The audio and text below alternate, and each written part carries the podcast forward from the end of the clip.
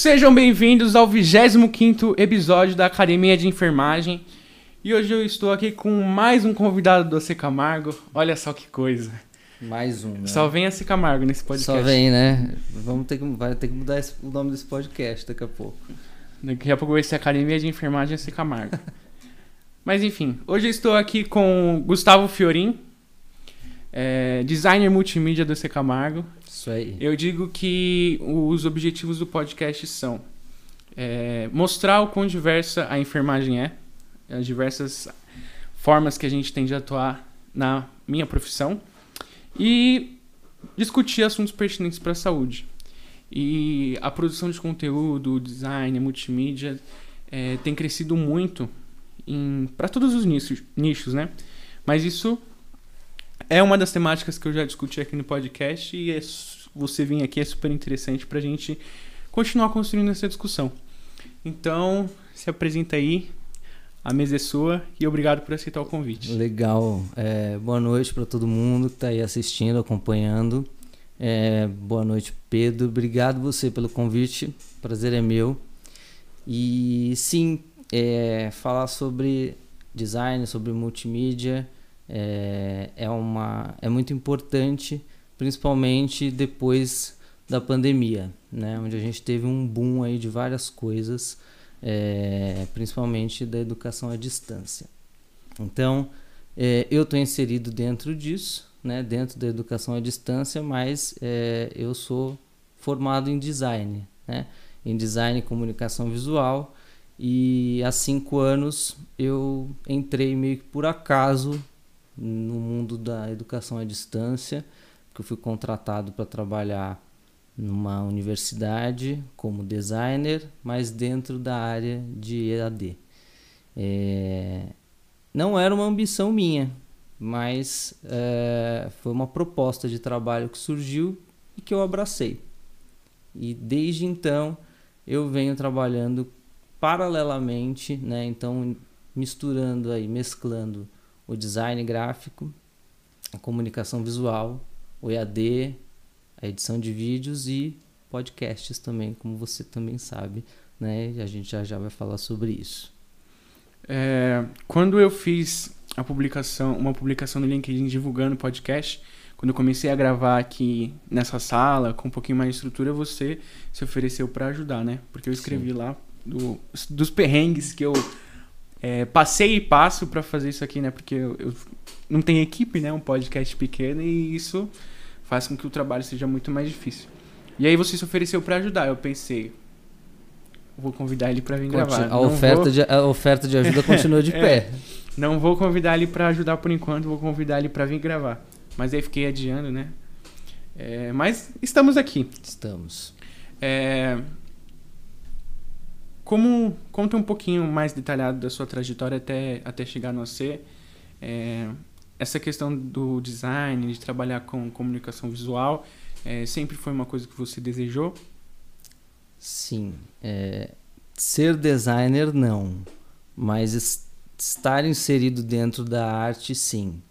É, eu sempre gostei de desenhar. Eu desenho desde que eu me conheço por gente. É, desde muito pequeno mesmo. Três anos assim eu comecei a desenhar e não parei mais. Eu tenho um, tive um professor que ele falava que o, todo mundo desenha uma época da vida, todos nós, na escola, né? né? Só que chega uma época a gente, a maioria das pessoas para e o desenhista é aquele que continua, né? E eu continuei. Eu faço 33 já já, então se for contar todos esses anos, eu já devo ter uns 30 anos aí de profissão autodidata. E mas eu não tinha muita certeza do que eu queria fazer eh, logo no começo e nem depois que eu fiz 18 anos e saí do, do colegial. Eu ainda fiz um ano e meio de odontologia, eh, acredite se quiser Olha as revelações até começando. eu ter realmente a certeza do que eu queria, né? É, então eu fiz aí um ano e meio de, de odontologia, mas acabei desistindo e parti para fazer a faculdade de design né, e comunicação. E eu, a tecnologia chegou na minha, na minha casa, na minha vida, muito tarde, assim, né, para a época. É, eu tive meu primeiro computador com 15 anos, coisas que os meus primos e, e amigos já tinham desde criança, né? Então eu comecei a mexer com isso muito tarde. Então quando eu entrei na faculdade, eu não sabia direito mexer nos programas. Eu aprendi da raça. Nem existia YouTube ainda para a gente ter tutorial. Então você tinha que aprender ali com, com colegas que te ensinavam, com, com professores, com livros. E então eu corri atrás para aprender, né? E, e aos poucos eu fui me desenvolvendo na área, fui é, você vai ganhando, é, aperfeiçoando suas técnicas, aprendendo com pessoas que te ajudam. Eu sou muito grato a todo mundo que me ajudou na minha carreira. Eu sou tô na, nessa área há 10 anos e, e como designer mesmo, profissional. Então, é, mas eu a área de design ela tem várias é, é, várias vertentes, né? Então eu nunca quis ficar só na comunicação visual, né? Só no desenvolvimento de marca. Eu sempre quis é, continuar ilustrando e continuar buscando outros meios, até por uma questão de sobrevivência, né? Eu, é, eu queria poder entrar em empresas onde eu soubesse fazer de tudo um pouquinho. Né? E é o que eu sei hoje, eu não sei fazer tudo, eu não sou expert, mas um pouquinho de cada coisa eu sei. Então hoje eu sei editar, eu sei gravar, eu continuo ilustrando, continuo trabalhando com identidade visual, com, com, com layout e com o EAD. Então eu busquei isso porque eu achei que trabalhar em todos esses nichos me daria é, uma uma condição melhor para oferecer o meu trabalho nas empresas. Há quem diga que generalistas são, melhor, são melhores do que especialistas. e eu concordo 95% com isso. É, acredito que sempre tem alguma coisinha que a gente precisa saber fazer muito bem. Mas que, é, assim como você falou, saber sobre muitos assuntos, desempenhar diversas funções, é uma questão de sobrevivência. Você mencionou a questão do YouTube, né? Que na, quando você começou na área, é, não tinha essa questão de tutorial para tudo. Quando eu né? cheguei na internet era tudo mato.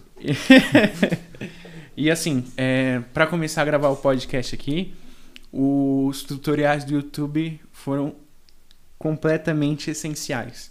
Porque senão eu não ia conseguir, não ia conseguir né? É, tem o, o estágio extracurricular, o estágio da faculdade, o TCC, meu último ano de faculdade, e eu não ia ter tempo assim de sentar e aprender a mexer no programa de transmissão que, que eu uso aqui para fazer os podcasts na raça. Então foi algo extremamente essencial para mim no meu caso. E passei por diversos perrengues, aqui com o convidado da transmissão cair, o chegar o horário da da transmissão ainda não ter conseguido configurar o é áudio. É a lei de Murphy, né? Não ter conseguido habilitar o áudio. O Jamiel, inclusive, está aqui na, na transmissão, ele está comentando. E ele foi um dos convidados que esteve aqui que deu problema na hora de começar a gravar. O áudio não habilitou. E aí deu uma atrasadinha. Mas no final deu tudo certo e a gente conseguiu gravar. O áudio não ficou dos, dos melhores durante a gravação com ele e com a Fernanda. Mas é, são coisas que a gente vai aprendendo à medida que a gente faz, né? Eu acho que é, errar, a gente tem que normalizar o errar, né? É, tudo bem, isso acontece e eu acho que a gente está numa, numa era tão de cobrança né, de outras pessoas e nós mesmos ficamos nos cobrando tanta coisa que nós não nos permitimos errar mais. E isso é muito ruim, porque isso nos tira, é, é, às vezes, também o, o, o processo de aprender. Porque com o erro você aprende. Quando você se tira isso, você também está se tirando o aprendizado. Né? Então, acho que normalizar o errar, gente, porque é, é assim que a gente vai aprender. Você teve aí os, os seus erros e eu tive os meus também e ainda tenho, porque isso faz parte do processo, né?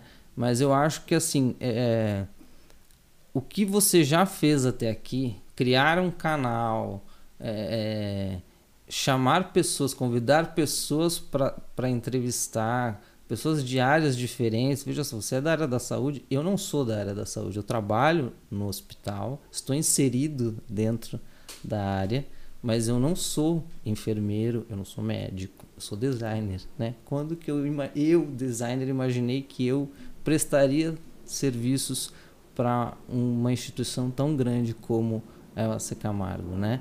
E que me orgulha muito, por sinal. Então eu acho que a gente tem que normalizar isso. É, porque é assim que a gente aprende de, em tudo na vida.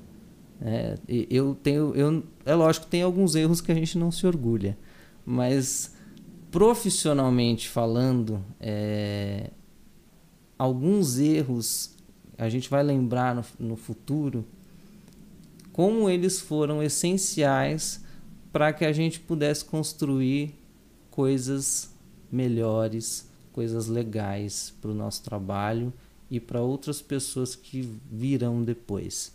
Então, é, eu não se condene por, por nada que tenha acontecido. Foi muito legal, foi, foi o, que te, o, que, o que fez com que você aprendesse e vai fazer com que você aprenda. E, e esse negócio assim de, de das que as pessoas têm de se cobrarem tanto, eu já dou essa deixa, tipo, não normaliza, gente, errar, é, tá tudo bem, não tem problema.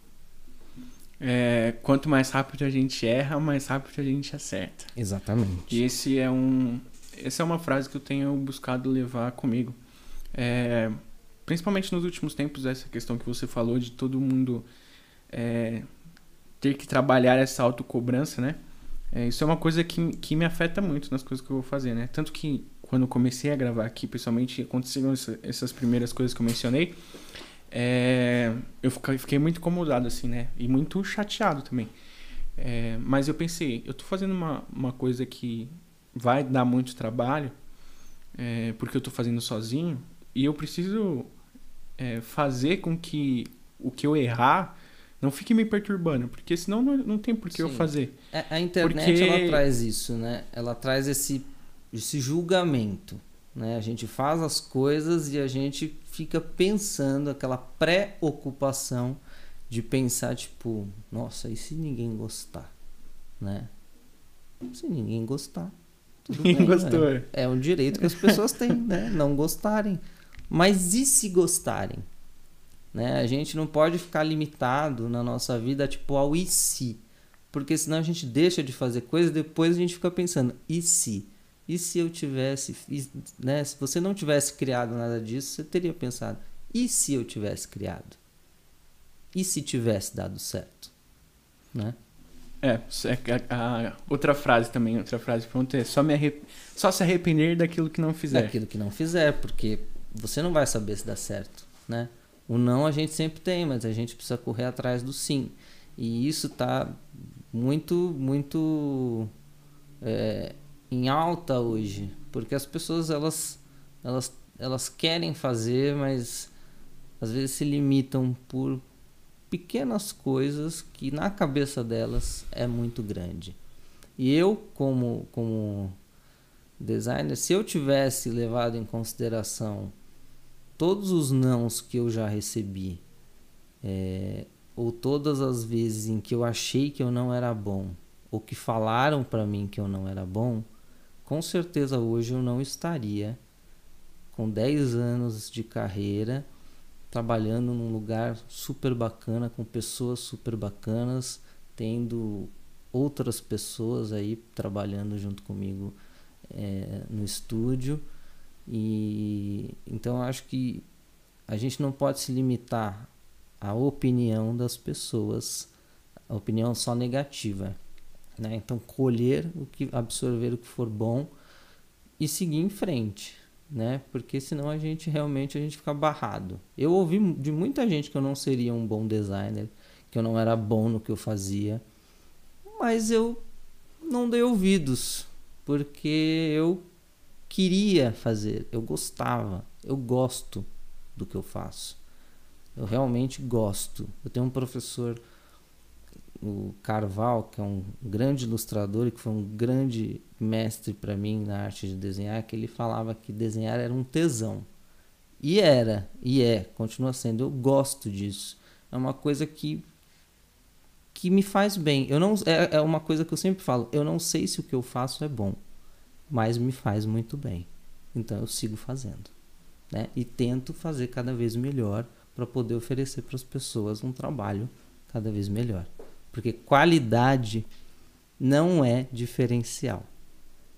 As pessoas precisam entender isso. Qualidade é a sua obrigação ao oferecer um produto.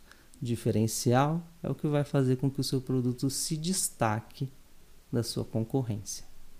Isso vai virar corte do podcast no Instagram, hein? Mas vamos lá. É, uma das coisas que a gente que já discuti aqui no podcast com outros convidados, é, quem falou isso foi o, o Matheus, do MC Don ele veio aqui. E a gente falando sobre essa coisa da, desse boom de produção de conteúdo, principalmente depois da pandemia, ele falou que é, o que está errado é você produzir conteúdo de uma forma quando se tem poucos seguidores, pouca gente vendo e fazer de uma maneira diferente para quando se tem muita gente faz... é, muita gente te vendo, te assistindo, curtindo, comentando, interagindo. Que isso precisa ser igual. E é isso.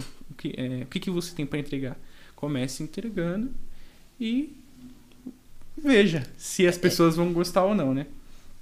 Assim, quando você, a gente precisa ter um objetivo, né? Se você não sabe para onde você quer ir, então qualquer caminho serve né? É, é, a gente precisa ter esse foco e seguir. E, e, ter em mente que a gente precisa. Não interessa se vai ter cinco pessoas se vai ter mil. O trabalho é o mesmo. Um cantor, ele faz o show para cinco ou faz para mil. Né? A banda ela vai tocar. Porque tem cinco pessoas ali para assistir. Ah, mas não tem a mesma energia de mil. Não tem, mas tem cinco que estão ali. Então, se tem cinco pessoas assistindo esse podcast agora, a gente vai fazer ele do mesmo jeito se tivesse 10 mil pessoas assistindo. Porque é, é, é esse o nosso trabalho.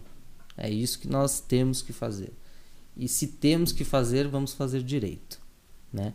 É, eu tenho, eu sou assim muito metódico, talvez por conta da minha profissão. E, e, e, fora da profissão eu também sou uma pessoa muito organizada e tal. É, e eu tenho isso comigo de se tem que fazer, faz direito, que seja assim, o miojo. Faça bem feito, porque eu lembro de uma vez que eu ouvi o Cortella falando que o capricho não nos torna medíocres, né? É, ter capricho em tudo no, dignifica a gente como, como profissional, como ser humano, né? Então, e é muito simples ter capricho nas coisas, né? Em você fazer fazer comida ou você fazer gravar alguma coisa, escrever alguma coisa. Então, eu acho que eu me pego muito nisso, às vezes até demais, mas eu eu acho que é uma filosofia que me, me que me liberta, sabe? Porque eu gosto que as pessoas gostem do que eu faço. É, dentre é, cortes de vídeos de palestras que eu acabo vendo no Instagram, entre palestras e podcasts, né? O que mais aparece do Cortella é ele falando exatamente o que você disse, né? É, incentivando as pessoas a não serem medíocres, incentivando a gente sempre a entregar o nosso melhor. É, isso já faz um gancho com uma, da, uma das coisas que está na nossa pauta. É, a, gente, a gente já mencionou esse crescimento exponencial das redes sociais, essa questão da produção de conteúdo, e isso faz com que é, tenha muito mais oportunidades para designers dentro do mercado, para essa questão do social media, enfim.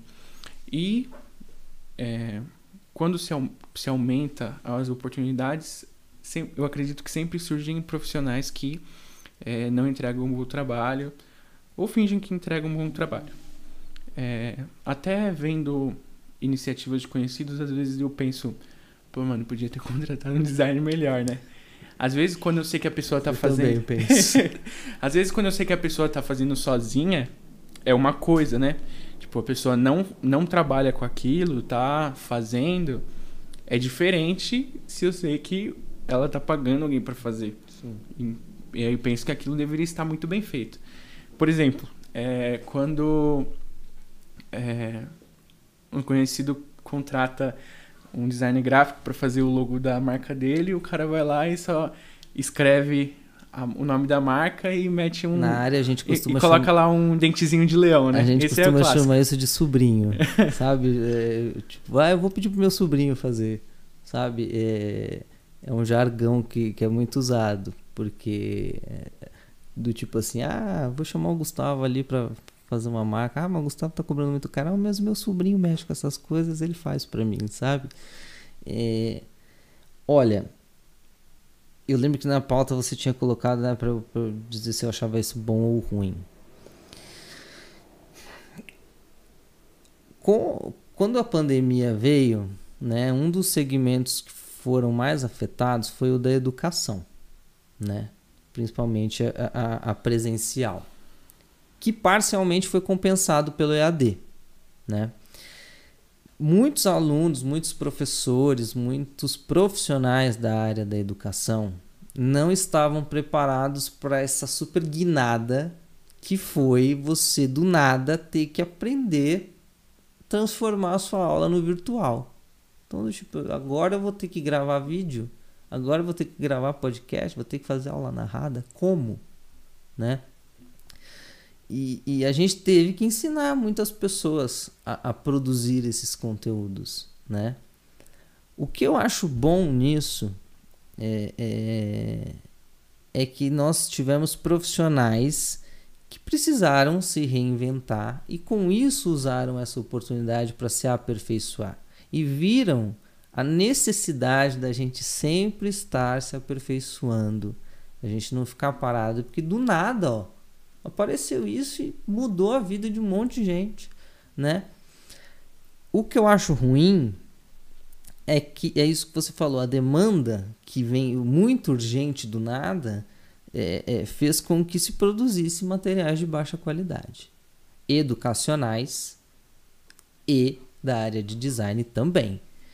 E, então aí vem na questão que eu falei de qualidade, diferente de diferencial. É, e quando eu vejo o ruim, me vem uma frase que eu aprendi, que eu aprendi, né? Essas coisas que a gente aprende, não é uma frase muito bonita, mas é, é- é de um professor meu e que nunca mais sai da minha cabeça. Eu falo para todo mundo, gente, é assim: a pressa passa, a merda fica. Então, assim, cuidado, né, na hora de produzir material, porque precisa ter qualidade, precisa ter atenção. Eu, eu, eu vi muita coisa ruim por falta de atenção, por falta de, de interesse, assim, em esperar um pouco mais, em, em, em, em se dedicar um pouco mais, em procurar pessoas capacitadas para fazer. As empresas têm uma mania muito, muito ruim, que é querer num profissional só todos. Então eu quero contratar esse designer gráfico, eu quero que ele seja, eu quero que ele entenda de web, eu quero que ele ilustre, eu quero que ele edite, eu quero que ele faça animação e eu quero que ele lave, passe e faça um cafezinho às vezes, né? Gente, é, você quer, cinco, você quer seis faculdades numa pessoa que é para pagar o salário de uma, né? Fica difícil. Então, assim, é, é preciso entender que, que isso é uma linha de produção. É igual, igual carro. Tem a pessoa que vai fazer a peça, que vai apertar a peça, que vai pintar, que vai instalar o pneu. É, é, então, assim, eu, eu, eu falo que, que o que torna o trabalho bom é essa linha de produção. A gente ter uma equipe, cada um tem a sua especialidade, né? É, eu lembro na Unisa a gente tinha. Falei Unisa, podia falar? Claro. Ah, então isso, tá. é, isso é a critério seu, ah, né? tá. Às vezes, os- às vezes os convidados vêm e aí eu pergunto, eu sempre fuço o LinkedIn dos convidados, eu sei de cabo a rabo, jogo no Google, vejo Facebook, vejo Instagram. E eu sei onde as pessoas passaram. E aí é, já teve convidados de não querer citar nomes de empresa. Ah, não. É Mas você pode citar. podia. Você. é, eu, eu, isso é uma coisa interessante para as pessoas saberem, né? Eu sempre pergunto para as pessoas que vêm aqui e falam: tem alguma coisa que não pode falar de jeito nenhum, não quer que comente, alguma empresa que você passou? Porque assim, tem a pauta, mas a gente vai deixando Sim, natural, não, né? eu falo com o maior prazer, porque foi, E- o, primeiro, foi o primeiro lugar que eu trabalhei de, em, em, é, para EAD. O primeiro lugar que, me- que eu tive essa oportunidade. E foi muito legal, porque eu aprendi com- com- como é que funcionava esse, esse sistema, essa linha de produção, que me, até hoje, para mim, é, um- é um norte. Né? Quando alguém me pergunta é, é, quando eu entrei mesmo, não sei que o, o, o ensino digital tava, era um bebezinho, né? Tava engatinhando. E, e quando a gente, quando me perguntavam, né, como é que eu achava que, que deveria ser a equipe, o, o, o Jamiel que tá, que tá aí assistindo a gente também participou disso. É, com, a gente, como é que Andressa a gente tá aqui, comentou agora. um abraço para vocês, viu, meus queridos? É, e aí a gente a gente tinha muito isso junto, a gente- esse mesmo pensamento eu, eu e o Jamiel de dessa linha de produção, de tudo que precisava ser feito, sabe? Tudo certinho, contratar cada profissional na sua área. Para vocês terem uma ideia, é, dentro de uma área de educação à distância, você tem conteudista, você tem designer instrucional, que é diferente de designer gráfico, né? Designer instrucional, ele vai ele transforma um conteúdo para que o designer gráfico possa deixar aquilo interativo. Você tem redator, você tem revisor, né? Você tem a pessoa, aí você tem o designer gráfico, você tem a pessoa que vai cuidar da plataforma. No caso, a gente tem o Jamiel lá que, que faz isso de uma forma super competente para nós. E, e- então eu vejo da maneira boa sim. Eu acho que as pessoas puderam se aperfeiçoar, aprender melhor, aprender novas tecnologias, aprender novas formas de trabalhar e vejo ruim essa pressa que, que é esse negócio de você achar que tudo é para ontem, sabe? Eu vi uma frase, um negócio engraçado hoje na área de design que o cara falava assim: "Ah, eu preciso disso para hoje". E aí o designer falava: "Para hoje eu não consigo". Pra hoje é Consi- mais caro. É, não, pra, fa- falava assim, pra, pra amanhã eu consigo. Ele falou, então se é pra amanhã, pode cancelar. Amanhã eu consigo alguém que faça pra hoje. Então, tipo, você vê que a pessoa, ela quer tudo, mas é, é, a gente tem que entender que tudo é um processo, né? Tudo é um processo. E, e quando a gente fala sobre educação, a gente está levando um conteúdo para outras pessoas, né? conteúdo instrucional que precisa ser feito com qual- qualidade, que é diferente de diferencial. Repito. É, sempre que eu tô fazendo alguma, algum curso ali do à distância, é, fiz recentemente o, o curso de extensão, agora eu tô entrei pro programa de iniciação científica e sempre tem aqueles, aqueles conteúdos visuais, eu sempre lembro de você falar. Foi o Tem, Gustavo mi- que tem, fez. tem minha mão ali. É. Lembra de mim. É, pensando nessa questão que você falou de que as pessoas querem seis faculdades em uma pessoa só, isso é muito verdade. É, a gente comentou aqui sobre saber fazer muitas coisas, né? Eu sou uma pessoa que é, gosta de mexer com coisas novas, né? E recentemente comecei a querer entender um pouco mais sobre é, configuração dos anúncios na internet, né? Comecei a mexer com isso também. E é uma coisa que eu ainda vou ir a fundo, mas, mas eu não tenho tempo agora pra me aprofundar de verdade. Mas eu aprendi um pouco e falei, vou vender pra alguém. E consegui fazer um cliente. E a pessoa não queria só o comprar o meu serviço de, da configuração do anúncio na internet. Ela queria que eu fizesse o, o social media dela também, fizesse essa questão do design gráfico. Que, sinceramente, pra mim é eu sou um zero à esquerda com isso, né? Eu faço. Tem até as. A, a arte da agenda semanal que eu faço. E aquilo ali eu, eu acredito, na minha percepção, está razoável, não tá bom, tá razoável. E é o que eu uso porque eu não consigo deixar aquilo melhor. Mas você manteve, se você parar para ver, todos E- as, as- os, os convites de agenda semanal que você manda, você muda a foto e tal, todos, e isso já é uma identidade. Sim. Porque você está mantendo uma unidade visual de todos. Não é tipo, hoje tá de um jeito, semana que vem você mudou tudo. Isso é importante, porque isso é- é, deixa a sua marca mais concreta. Né? Você, você consegue deixar a sua marca, que a gente fala, pregnante. Então a gente vê aquilo, aquele layout, a gente sabe que é da academia de enfermagem, a gente sabe que é um podcast, que vai ter uma gravação. E, e- então, assim, é importante que isso seja é, falado e que as pessoas saibam disso. Né? O, o design, ele não é só forma, ele é função. Né? Antes de qualquer coisa, ele precisa servir. Ele foi criado para isso. Design é, foi feito para servir. Depois é que ele vem a ser bonito, né? que a gente se preocupa com a estética. Então, a sua peça, antes de tudo, ela precisa o quê? Comunicar. Ela precisa ter uma comunicação. Comunicar o quê? Que é um podcast, quem é o convidado, que horas, que dia, como um convite.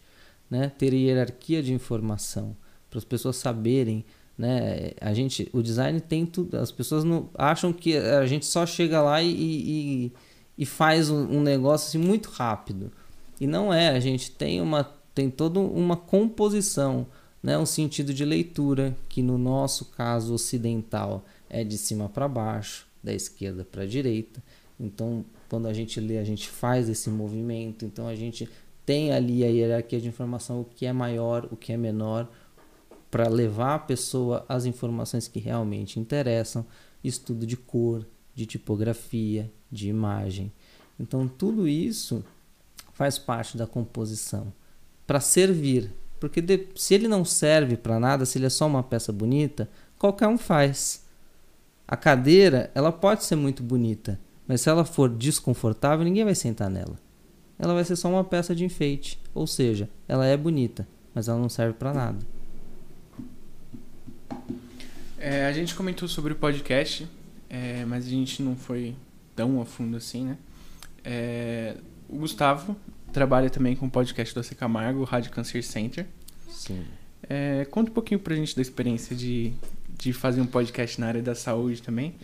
E também esse é um dos motivos que ele tá aqui, né? Pra gente é, trocar um pouco dessa, dessas Legal. figurinhas e dar uma, uma, umas dicas se de repente alguém que Sim. tá assistindo aí quer começar um podcast. Bom, é, foi um projeto assim inusitado, né? A, a Rádio Cancer Center e que o pessoal me zoa porque eu falo Cancer Center, né? É, e aí a gente começou com essa ideia assim lá em 2019 eu tive essa ideia é, levei para o José Luiz, que é o nosso supervisor lá do, do ensino digital, que levou para o José Humberto, que é o nosso superintendente. Gostaram da ideia e a gente pensou, poxa, vamos gravar uns pilotos? Vamos. E, e o legal é que, que eu preciso reconhecer isso, de trabalhar no AC Camargo e no ensino digital, é a carta branca que eles dão, que me deram como, como profissional designer. É, é, o design ele, é- ele trabalha, ele está muito alinhado com esse negócio, a carta branca que não te limita, sabe? E, e quando eu cheguei, ninguém me limitou a nada. Então eu tive liberdade de criação, liberdade de, de, de falar o que eu gostava, o que eu achava que era legal. Então esse piloto a gente começou a pensar, vamos gravar com quem? Então o Zé Luiz procurava lá, gravamos com o doutor Jefferson de, de, eh, de tórax, né? Eh, gravamos, eh, não lembro mais, com, gravamos com, com, com dermatologistas. Eu, eu ia na sala, gravava com o celular mesmo, com o gravador, porque a gente não tinha equipamento, o núcleo de ensino digital estava nascendo ainda, né? Mal e mal a gente tinha uma câmera e um microfone. E então a gente improvisava, né? Então a gente levava o celular lá, conectava o microfone, botava, eu levava a pauta e gravamos.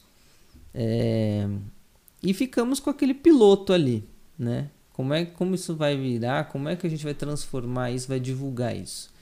Aí chegou a comunicação e o marketing para fazer uma parceria super legal é, com a gente. E aí rolou isso e a gente passou a ter essa parceria. Então o Bruno, que é o jornalista da, lá do AC, que é, é meu parceiro aí nesse, nesse projeto. Um abraço para ele, o meu muito obrigado. É, ele ficava encarregado então de convidar as pessoas, os médicos, os enfermeiros, é, fazer a pauta. Nós dividíamos essas perguntas e gravávamos ali. Agora, na, em 2020, fizemos tudo isso à distância e, mas rendeu muita, muito material legal. É, a gente acabou tendo aí um, um, investimento, então compramos microfones, fizemos uma coisa mais profissional, né? Porque já ia ter uma divulgação e aí criou-se a Rádio Cancer Center, que eu convido todo mundo a, a, a ouvir, está nas plataformas aí no, no Spotify, no Deezer. Tem uns episódios que são muito legais. Depois então... vai pra descrição aqui também. Vai o link, né? É, então, assim, tem os é, convidados como, como, como os médicos que falam de uma forma muito, muito natural e muito desmistificada sobre o câncer, sabe? É, é, onde a ideia é justamente fomentar a prevenção, fomentar essa, essa é, o câncer como, como uma doença sim que, que tem as suas, as suas gravidades, mas que, que tem as chances de cura, que tem os tratamentos. O AC Camargo é um, um, uma instituição de tratamento, de ensino e pesquisa, e os nossos médicos são maravilhosos, o corpo clínico, os enfermeiros, então é, as entrevistas são super bacanas, sabe? Entrevistas assim de 15, 20 minutos é, eu faço ancoragem de alguma delas com, com o Bruno, né? A gente se reveza ali nas perguntas e deu super certo. Eu acho que, que, que começou ali com esse piloto que começou com uma ideia que a gente levou para frente. Deus, acho que não, não, a gente não se limitou, né? Então foi uma coisa que na pandemia foi muito legal porque a gente conseguia fazer a divulgação dessas campanhas de prevenção do Julho Verde, do Dezembro Laranja, é, pra, pra, chamando aí os profissionais da área para conversar conosco, tirar dúvidas e, e, trazer dúvidas dos telespectadores. É uma coisa super bacana. A gente começou a pedir nas redes sociais. Vocês que têm dúvidas sobre, sobre prevenção, é, manda pra gente, a gente vai selecionar e vai responder. Os profissionais vão responder. E a gente pegava ali três, quatro perguntas de, de pessoas, ex-pacientes ou pessoas que curtiam a página mesmo, e respondíamos. E tinha uma boa resposta, uma boa audiência é, é, dentro ali da, da, da, da rádio. E eu acho que é uma coisa que está dando super certo. Uma, mais uma ferramenta de, de, de informação que proporciona conhecimento, proporciona interatividade para a instituição e para fora da instituição. Então, eu indico assim, quem quer fazer podcast, é, é, primeiro assim, pesquise o que o que você precisa, né, para você de material para você poder fazer um bom podcast com qualidade de áudio, né, de transmissão.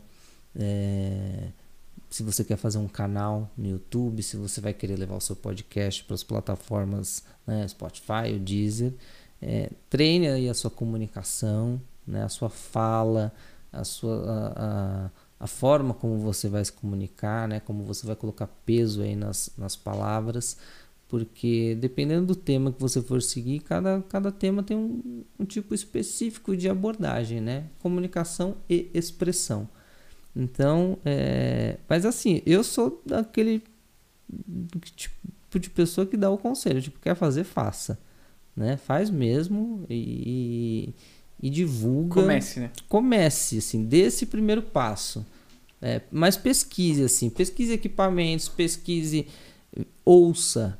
É, um, bom, um, bom, um bom comunicador é também um bom ouvinte. Então, ouça podcasts, ouça pessoas, veja, assista, para você poder se inspirar, ver o que é legal, ver o que não é, é fazer um planejamento para você poder ter um objetivo e seguir para esse objetivo.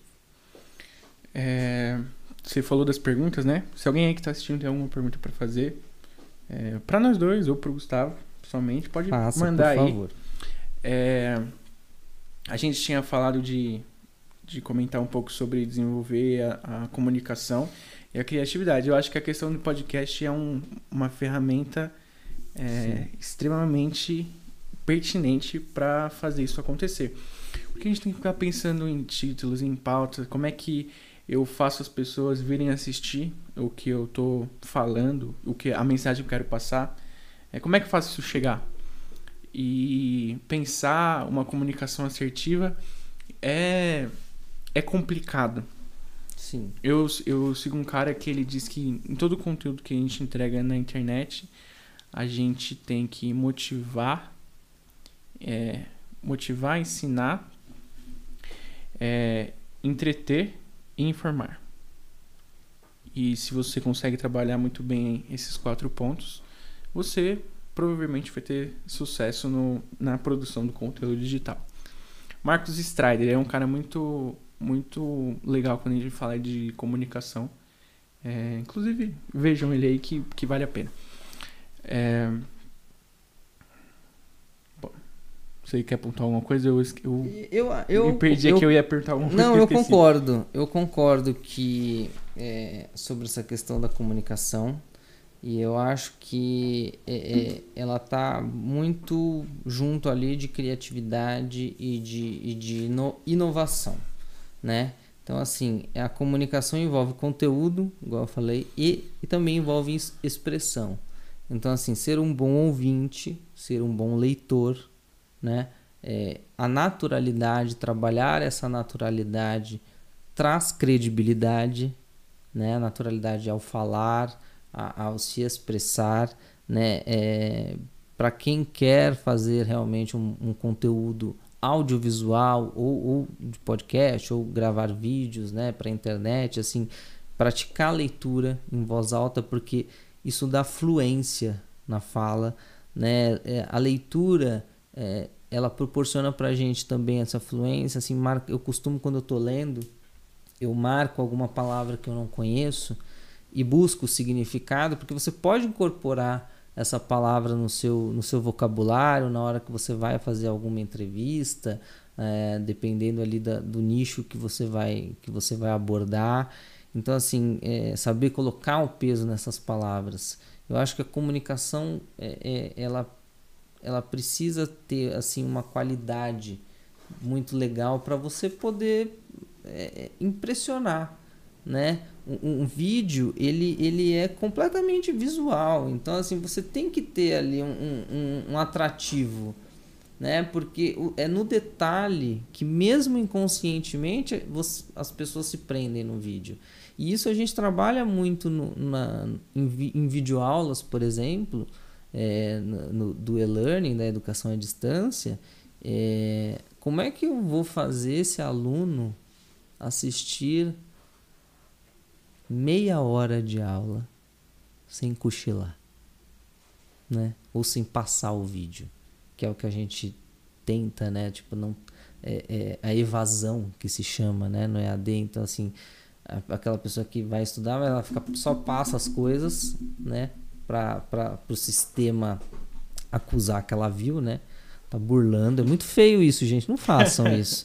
Tem uma equipe muito grande por trás de todo o projeto de educação. Cadê a câmera? Vou olhar para a câmera. Tem uma equipe muito grande por trás de um projeto de educação sabe, para trazer. Então, assim, a gente fica muito chateado mesmo. Não, não burlem o sistema, estudem, façam direitinho as coisas, porque é, é, é... eu acho que a gente tem essa. O, o EAD proporciona isso pra gente, essa esse escape da preguiça. Flexibilidade, né? De você poder estudar onde um horário que você quiser, não precisar se deslocar, ter um baixo custo. Teve um grande boom aí nessa pandemia, mais de 50%. Inclusive, o EAD no Brasil é, tem mais cursos EAD no Brasil do que presencial. Mais alunos matriculados no EAD são, acho que 3 mil cursos. Então, é, é, a gente precisa ter diferenciais nesse sentido. Se eu tenho uma aula de 30 minutos, posso dividir em 10 tipo em três módulos de 10 minutos para distribuir isso para o meu aluno e ele conseguir assistir esse vídeo sem se cansar, sem ficar um negócio maçante, né? Então, é, existe aí vários detalhes que a gente precisa ver. Um vídeo do YouTube, por exemplo, você vai fazer, você quer fazer, um vídeo de, sei lá, 50 minutos, divide em 5 de 10, né? 5 vídeos de 10 minutos, que fica até mais atrativo, né? Você vai falando, então no próximo vídeo assista para você conferir tal tal assunto. Então, é, essa criatividade na hora de bolar a, a, a, interatividade é muito importante para quem quer entrar aí no mundo da ou ser youtuber ou ser podcaster. Não sei se esse termo existe, eu só acabei de inventar, mas enfim, serve para todo mundo. Existe sim. É, é importante dizer que esse espaço aqui, ele também é um espaço que as pessoas podem alugar para fazer podcast. Então, se você quer fazer um podcast, entre em contato, solicite seu orçamento. e, Gustavo, eu sei que você, você tem um projeto pessoal é, de designer então, se você quiser falar dele, quiser divulgar. Eu tenho, já faz bastante tempo, é a, o estúdio, né, a Casa 46 Design. Algumas pessoas perguntam por que Casa 46. Casa 46 é o número da casa dos meus pais, é onde eu nasci e onde eu comecei a desenhar, onde nas paredes, em todos os lugares. é, Lembrei de uma história engraçada. É, gente, ó, quando a criança quiser desenhar na parede, assim, a minha filha não, não, não tá nessa ainda, mas de, deixa um, um, lugar. Não, não impeça, lógico, você não vai deixar desenhar na casa inteira, mas deixa um lugarzinho reservado, porque é importante a, a, pra gente, pra criança, assim, ter esse, esse, essa liberdade. Então eu desenhei muito, comecei a desenhar lá e resolvi fazer essa homenagem para casa dos meus pais, que existe, né? Ela tem esse número mesmo, 46. Eles ainda moram na casa Minha 46. Minha mãe ainda mora na casa 46, ainda tem uma parte do estúdio lá, do ateliê de pintura, que é mais voltado para artes plásticas, então as minhas telas ainda estão lá. Quando eu tenho que pintar alguma coisa, eu vou para lá, porque eu moro em apartamento, então às vezes eu uso spray ou as tintas têm cheiro muito forte, então lugar é uma casa, então é mais arejado. É, então ela existe, eu fiz essa homenagem. É um estúdio que eu tenho é, para trabalhos é, freela, né, os freelancers, que esse ano teve realmente uma, uma, um boom também de projetos, graças a Deus, projetos bem legais, de, desde criação de marca, inclusive fiz a criação de uma, um branding aí para um do pro Rodrigo, que trabalha no AC. Eu ia comentar disso agora. E em breve é, ele vem aqui também. É, que é da fiz a Toque Seguro para ele, então que é uma parceria dele com outros colegas, outros colegas dele aí, com informações, uma página no Instagram, informações super bacanas aí de saúde, de prevenção de infecção. E foi uma das marcas mais legais que eu, que eu, uma das identidades visuais mais bacanas que eu já fiz. Foi um projeto muito legal é, depois, se você quiser deixar o link lá do, do, do da casa, tá lá o, o, o, projeto finalizado. Vai para descrição. Então, essa, essa, essa, a Casa 46 ela trabalha com isso, com ilustração, com design, com criação. E é um projeto que, eu, que ficou parado um tempo, mas que esse ano eu estou dando um gás de novo para colocar ele no mercado, para divulgar. É, é um projeto que eu tenho um carinho muito grande, né? Porque é a minha história.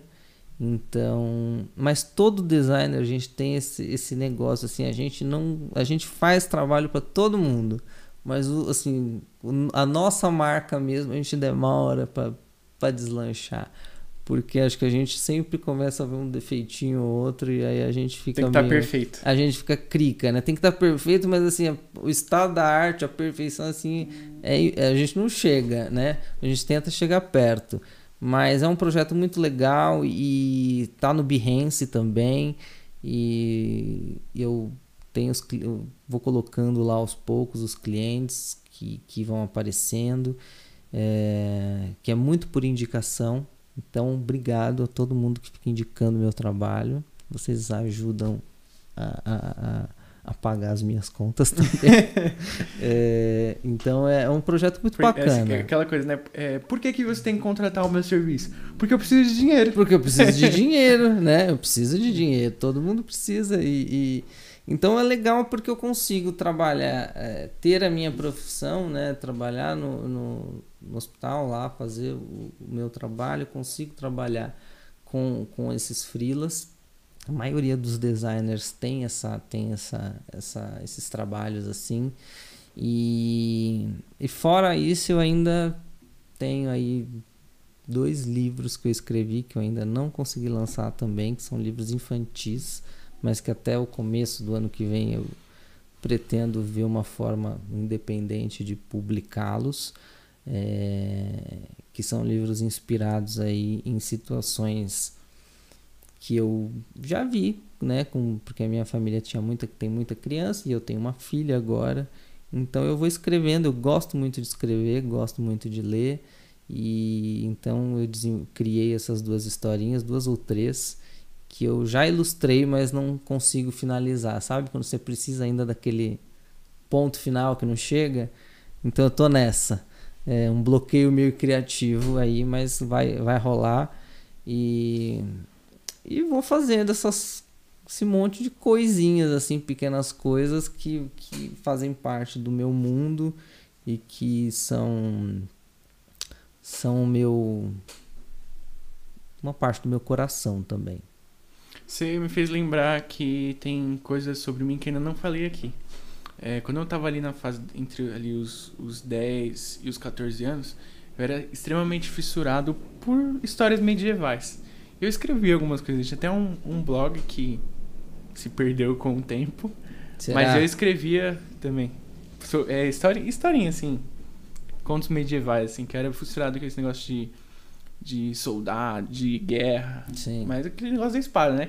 Aí meu irmão que sofria, né? Porque eu fazia. Meu irmão e minha mãe. Porque todos os cabos de vassoura em casa virava lança. Eu atirava e quebrava muito cabo de você vassoura. Era, você encenava, então. Né? Você, é, encenava, você, encenava, você escrevia é. e encenava. Eu já, eu, eu já Atirava pra, cabo de vassoura no meu irmão. Pra, pra, encenar, eu já, pra encenar eu já não sou muito bom. Eu, sou, eu, não, eu não levo muito jeito. Mas para escrever eu gosto bastante.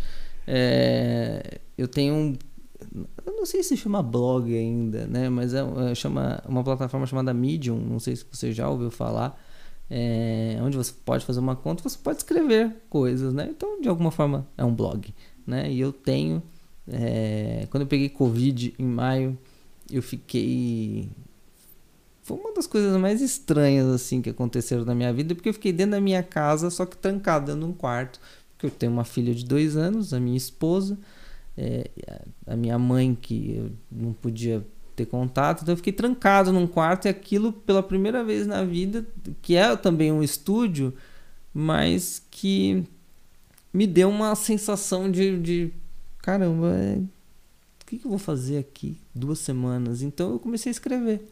Fiz esse blog, escrevi, sei lá, dia 1, um, dia 2, dia 3 da, da quarentena, o que eu ia fazendo e, e, depois deixei de escrever, mas ainda escrevo às vezes, então é uma válvula de escape. É uma coisa que eu, eu indico para as pessoas. É, é, escrevam, é, nem que seja em folha de papel, o desenho, a, a, escrita, a leitura, ela, ela acalma a gente. Principalmente nessa, nessa época em que todo mundo ficou muito estressado sem poder sair. Então, assim, eu preciso desestressar, mas para onde, né? Então uma dica que eu dou muito legal, escrevam, porque é, isso isso de alguma forma alivia a gente. Na verdade, acho que qualquer tipo de expressão artística alivia a gente. Uma coisa que eu, que eu vi na internet que é, é muito verdade é para você que acha que a arte não tem valor ou que acha que a arte não é profissão, é, tente imaginar a sua vida é, depois da pandemia sem ter consumido nada de arte, nada de música, nada de série, de filme, de eu eu, eu acho sentido. que a arte ela como diria Ferreira Goulart, a arte existe porque a vida não basta. Eu acho que a arte salva a gente. Eu acho que uma das coisas mais lindas que já foram descobertas foi a música. É, você toca violão, você toca, você, vive com isso também, então você sabe como a música é, é, ela é libertadora e ela, e ela muda a gente. Eu já tentei aprender instrumentos, não consigo. A minha esposa disse que eu quero fazer tudo também, né? Ela fala, você, já, você já é artista, você quer também ser músico. Mas é porque eu, eu, eu, gosto muito de música e eu acho que isso traz uma. É, qualquer tipo de arte, como você falou, vale. E eu acho que a gente tem que. E não importa a idade, gente. A gente acha que só criança pode, pode fazer certas coisas, mas nós somos, enquanto estamos aqui vivos, acho que a gente tem que não pode parar. Então vá sim, vá fazer curso de computação, vá fazer curso de pintura, vá fazer curso de desenho, vai fazer aula de música, vá fazer alguma coisa que você possa sair da sua zona de conforto e aprender com isso. Porque o legal é a gente aprender mesmo, né? Eu não consegui aprender até hoje a tocar instrumento, mas eu tenho violão, eu tenho um monte de coisas e um dia eu ainda quero aprender. Não desisti disso. Hoje eu tenho outros projetos na frente, mas eu acho que a arte é, é ela é para mim, ela é parte da minha vida. Não, eu não sei se eu saberia fazer outra coisa que não fosse isso. É, você citou a questão da música, né? E que eu sou músico. E assim, eu pensando na minha comunicação, na minha maneira de se expressar, eu me vejo de uma maneira antes de começar a tocar na rua e depois de começar a tocar na rua. A partir de 2018, eu comecei a fazer música na, na rua às vezes, né? É, hora mais, hora menos, mas eu, eu fiz isso e foi muito bom para eu me tornar uma pessoa mais expansiva. Tipo, Pedro achar... AM e Pedro pós-M, né? Antes música, e... pós-música. Exatamente. Não, não exatamente antes e depois, mas a questão de tocar na rua e ter e ter que lidar com essa exposição e ter que lidar com o julgamento, eu acredito que isso fez toda a diferença para para desenvolver um pouco melhor a minha comunicação. Outra história que você me fez lembrar, que eu tinha apagado a minha cabeça, é quando você falou das crianças pintar a parede. Uma vez eu apanhei porque eu pintei a parede. Tá vendo? Ó, assim, ó, mas ó, mas pensa só. É, tinha ganhado um conjuntinho de, de cera para pintar, né? E pintando. E aí eu tive a brilhante ideia. Não. E aí, nessa época, eu tinha o costume de descer a escada sentado lá de casa. E eu, desci, eu, eu sentava no primeiro degrau e ia meio que quicando, assim, né? Tipo, escorregava um degrau, degrau escorregava outro. Tipo, era, era uma, fazia da escada uma espécie de escorregador. E aí lá na minha casa tem o. o a escada é, é tipo um azulejo e tem o rodapé de azulejo também. E aí eu tive a brilhante ideia de pegar o giz de cera Cada degrau e descer pintando e descer pintando no rodapé, sabe? Bem onde não dá pra. É, Pedro. Bem onde não aí dá... fica difícil de te defender. Bem onde não dá pra passar pano. Dá... Aí riscou a parede e riscou a pontinha das luzes, sabe? Olha. Não sei. É, apanhar eu acho que foi demais, tá? Mas. É, é, mas eu acho que. Eu, eu até entendo a, a, a, raiva, a, raiva. a raiva do teu pai ou da tua mãe nessa hora. Eu, o que eu acho é que a gente tem assim. É... O que, que eu faço para minha filha, por exemplo, não riscar a parede? Não riscar a parede. Eu dou outros tipos de substratos de, de materiais para ela poder rabiscar, né? E você explica o porquê que não pode, né? É, primeiro que o apartamento é alugado, então a parede não é nem minha. É, Bom, depois, de, depois dessa vez eu não risquei mais parede. É, então. Mas eu, eu acho que a gente precisa, nesse sentido, é, quando eu falo assim, deixar um espaço e tal, é porque hoje em dia você tem várias. Você pode pintar parte da, da parede com tinta de lousa, ou tem adesivo, né? Que você pode colar e fazer uma lousa. Eu já eu fiz isso lá na, lá na casa 46, uma das paredes é, é com, com esse negócio, com esse tecido. E. Então eu acho que a gente não pode, não pode limitar, só que a gente tem que orientar nesse sentido. Então, é não aprovo a surra. Entendo a raiva, é. não aprovo a surra. É, mas acho que a gente tem sim. Todo mundo, quem estiver me ouvindo aqui, que for pai, que for mãe, que, que, tiver criança em casa, incentive mesmo a desenhar, a pintar. As crianças estão estressadas porque estão presas dentro de casa, igual a nós. É, e, e é, eu acho que a gente está aqui para falar de tecnologia, né? Falamos sobre isso. Cada vez mais as crianças têm acesso à tecnologia. Isso é bom por um lado, porque parece que essa geração já nasceu sabendo, mas a gente também não pode deixar eles reféns disso, né? É, é, é rendidos por celular, por videogame, porque tem um mundo de coisas muito legais de, de lápis, de papel e de coisas para descobrir. Então, é, a gente lá em casa, eu, eu, eu sou muito a favor disso.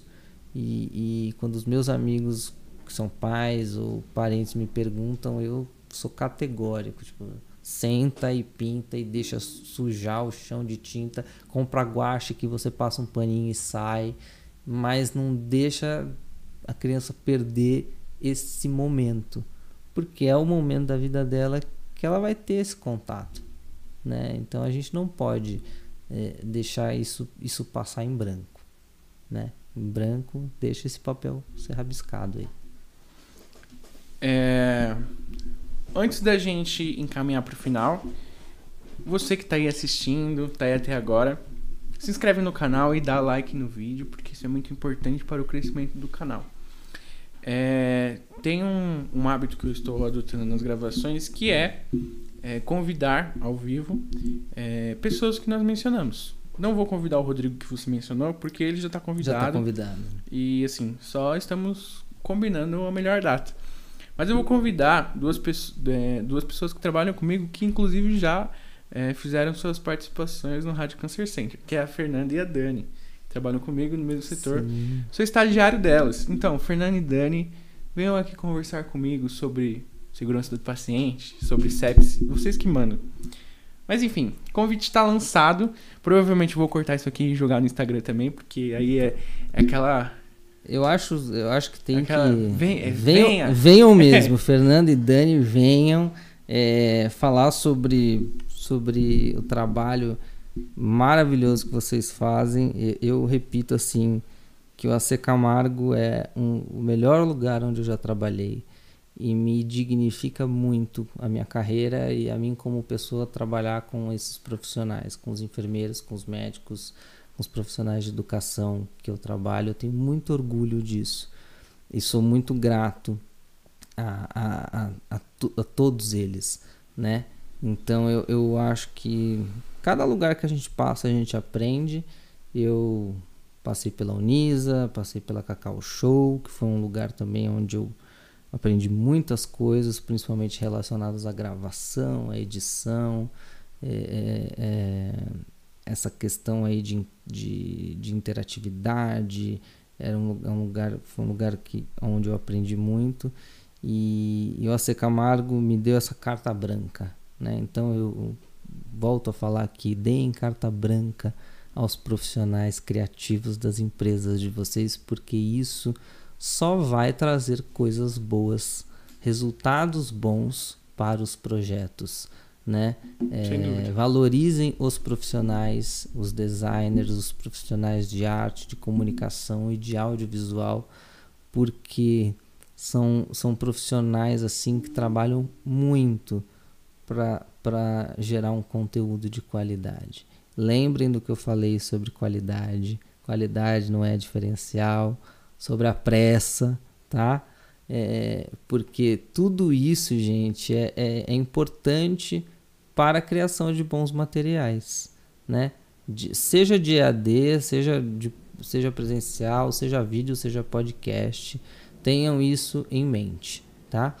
Se eu puder falar de só de recomendar um livro para as pessoas que queiram aí falar sobre sobre comunicação e tal, tem um livro que chama Falar Bem é Fácil, que é da Eunice Mendes, da Lena Almeida e do Marco Paulo Henriques, que é um livro que te ensina com coisas muito práticas sobre boa comunicação. Inclusive a Eunice Mendes já gravou lá no AC Camargo uma vez, ela deu um curso lá. E então recomendo esse livro aí, Como falar bem em público e encantar pessoas, que é do Dale Carnegie é, também é um livro muito legal. Então, assim, leiam, pesquisem e toquem esse barco de vocês aí, acreditem nesse sonho, porque é, a gente só sabe, a gente só sabe se as coisas vão dar certo se a gente fizer. Tem um livro também que é do, do TED, Aquelas, aquelas palestras super legais que, Sim. que tem, sabe? O TED Talks. É muito legal. Eu fala, gosto é, bastante fala, dele. É, eu, eu não sei exatamente o nome do livro agora, mas é, te, é TED, né? É, falar, convencer e emocionar. Sim. E é um, é um livro muito bom São- sobre comunicação também. São, são pressupostos muito, muito bacanas para quem quer entrar nessa área de comunicação. Sim. É, muito obrigado você que passou pela live, você que tá aqui até agora. Eu quero te dar um presente antes, tá? Porque, Ah. poxa, eu não, não vim aqui pra, pra não dar uma, uma ilustração pro Pedro. Então eu fiz uma ilustração pra você. É, como forma de agradecimento aí pela sua gentileza em me convidar. Então, é, obrigado já, desde já aí, todo mundo que ouviu, que acompanhou. É, e a você pelo convite. E assim, acompanhe aí a página do Pedro, que é um cara muito bacana, muito jovem, que teve aí essa criatividade, essa inovação em criar um canal de comunicação. E é a prova de que vocês podem criar também os seus trabalhos e acompanhem aí as entrevistas que são muito legais e acompanhem lá a Casa 46 também. É, quem precisar de projetos de design, nós estamos à disposição. Bom, por enquanto vai ficar aí. Quem sabe eu não compro um quadro, coloco aqui também, sei lá. Tem que ter espaço pra, pra TV também, né? Porque vai que arruma um patrocin- patrocinador. Você já ficar- pensou? Um Tem que ficar patrocinador? rodando o logo do patrocinador aqui, né? Mas enfim. É, assim que eu tiver um dinheiro pra investir no podcast, vou criar um logo e eu vou fazer com a Casa 46, tá bom? Ótimo, já, já tá aceito já o projeto. Então, gente, muito obrigado você que passou pela live, você que acompanhou, você que comentou. Obrigado a todos os comentários cheios de positividade tiver, é, da Maiara, Isabel Teixeira, Dai, Alessandra Prado, Jamiel, Andresa, João Paiva, Karina Pessoa, Todos vocês são uns fofos, viu? Da Obrigado. Aline. também de educação, da Ari, João Paiva e Andréia Cataldo. São da minha, todos da minha família, meus primos, meus. A família tem que dar aquela Meus moral, né? amigos, é, eu acho muito bacana. Obrigado por vocês terem assistido, por vocês terem comentado. Eu fico feliz é, de poder estar aqui, de mostrar, de ter falado um pouco da minha vivência, do meu trabalho, do meu amor por pelo desenho, pelo design, pela comunicação. E é isso aí. Quem tiver dúvida aí sobre qualquer coisa que a gente tenha falado, quiser perguntar depois, sabe onde me encontrar. Quem sabe onde encontrar o Pedro. E é isso aí, gente. Muito obrigado mesmo. Se inscreve, curte o vídeo e manda o link pra alguém que você acha que vai curtir esse bate-papo, essa conversa, esse podcast. Valeu, gente. Até a próxima. Tchau.